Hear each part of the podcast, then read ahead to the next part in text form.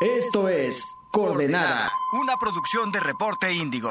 Termina la novena cumbre de las Américas. En medio de un panorama en el que no se invitaron a todos los presidentes de la región, el pasado 10 de junio la novena cumbre de las Américas llegó a su fin. En Los Ángeles, California, los jefes de Estado y representantes de gobiernos acordaron impulsar diferentes temas para velar por la región, entre ellos la migración, salud y resiliencia, transformación digital, gobernabilidad democrática y un futuro sostenible y verde. De acuerdo con especialistas, el rubro con mayor relevancia es la migración, mientras que el resto son repetitivos, no apostándole nada nuevo a esta novena cumbre, más que un refuerzo en el sector de salud para saber responder a futuras pandemias. Escuchemos la opinión que Claudia Edith Serrano Solares, postdoctorante de la Unidad Académica de Estudios Regionales de la UNAM, nos compartió referente a este tema. Pues mira, en esencia creo que los eh, la gran novedad de la cumbre de las Américas en realidad está en el pacto sobre o la declaración sobre migración. Eh, no obstante, si bien es cierto que estos ejes de salud, sostenibilidad, gobernabilidad democrática son eh, parte importante del consenso y de los acuerdos que se logran dentro de la cumbre, hoy siguen siendo un tanto reiterativos en cuanto a que no se instrumentaliza del todo eh, acuerdos más concretos sobre cómo encaminar los esfuerzos para lograr y coadyuvar estos ejes que también son, sin lugar a dudas, prioritario e importante, ¿no?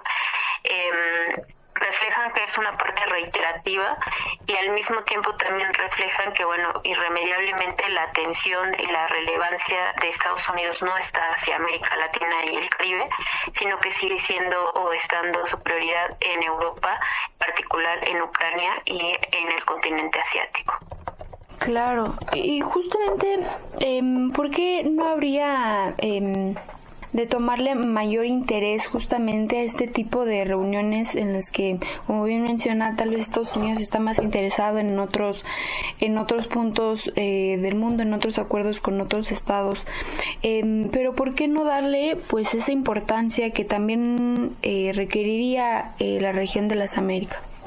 Mira, porque de alguna manera el panamericanismo siempre se ha jactado o tiene como característica esencial ser de carácter unilateral, ¿no? Entonces, normalmente no se llama a dialogar, sino que son prerrogativas que ya están eh, previamente delineadas por los intereses geopolíticos estadounidenses. Entonces, eso tiene un reflejo también en cuanto a no lograr que haya una, a que más países, dadas sus condiciones, se puedan sumar, porque no son realidades eh, compartidas, las que tiene Estados Unidos.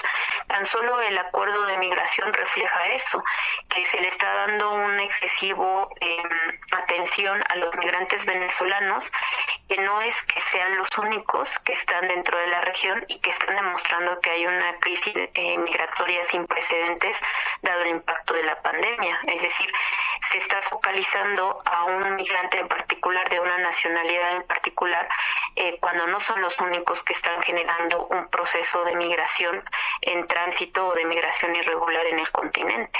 ¿Considera que en un futuro podamos ver tal vez una, mayor em, intención, una mayor importancia de principalmente eh, un país como Estados Unidos en el resto de sus, eh, de sus países de la región de América?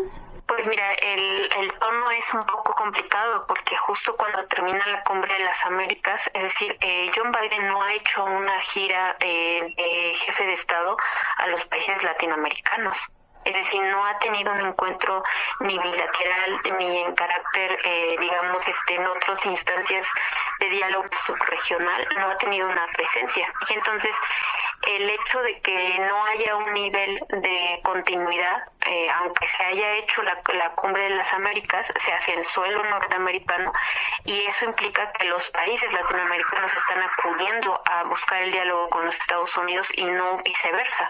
Entonces, eso delata que no hay tampoco el esfuerzo por parte del gobierno de John Biden para acercarse eh, en temas que ya serían muy particulares en cuanto a la relación bilateral, ¿no? El propio, por ejemplo, eh, promete que va a ir a Argentina con, esta idea de que, bueno, pues eh, Fernández se sume a la convocatoria y asista, pero en realidad no ha habido una gira que de una atención en carácter político diplomático cercana, puntual, de los temas que hay con América Latina, ni de carácter bilateral, ni de carácter regional y subregional. Eh, eh, doctora, sin duda eh, seguiremos eh, viendo los avances que tengan los países en los temas que hasta ahora se abordaron. Como menciona, es un tanto reiterativo el, los, los temas principales o los bases, pero esperemos que, que haya un, un, cambio sobre todo en Estados Unidos ¿no? y en, en el interés para impulsar pues esta parte del mundo. Efectivamente, eh, reitero, ¿no? La situación con la declaración sobre inmigración es un tema importante, aunque tenga estos claroscuros, porque finalmente eh, es un tema que normalmente Estados Unidos no dialoga de manera multilateral, siempre lo hace de carácter eh, unilateral. Entonces, eh, que haya esta posibilidad de poner sobre la mesa, crear acuerdos o sumar acuerdos para tratar de reducir o erradicar la migración irregular es sumamente importante.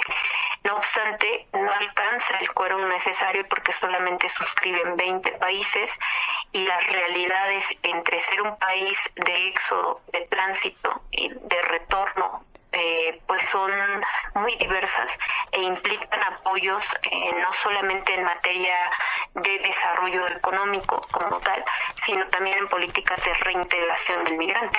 Doctora, no sé si le gustaría agregar algo más referente a este tema. Mm, no, pues nada más este em, complementar el hecho de, de, pensar que la cumbre de las Américas eh, pues tiene evidencia que hay una gran divergencia ¿no? en estas Américas eh, de los países que la componen y que está causando un enorme desafío el poder reposicionar el liderazgo de los Estados Unidos en el continente. Escuchaste Coordenada, una producción de Reporte Índigo.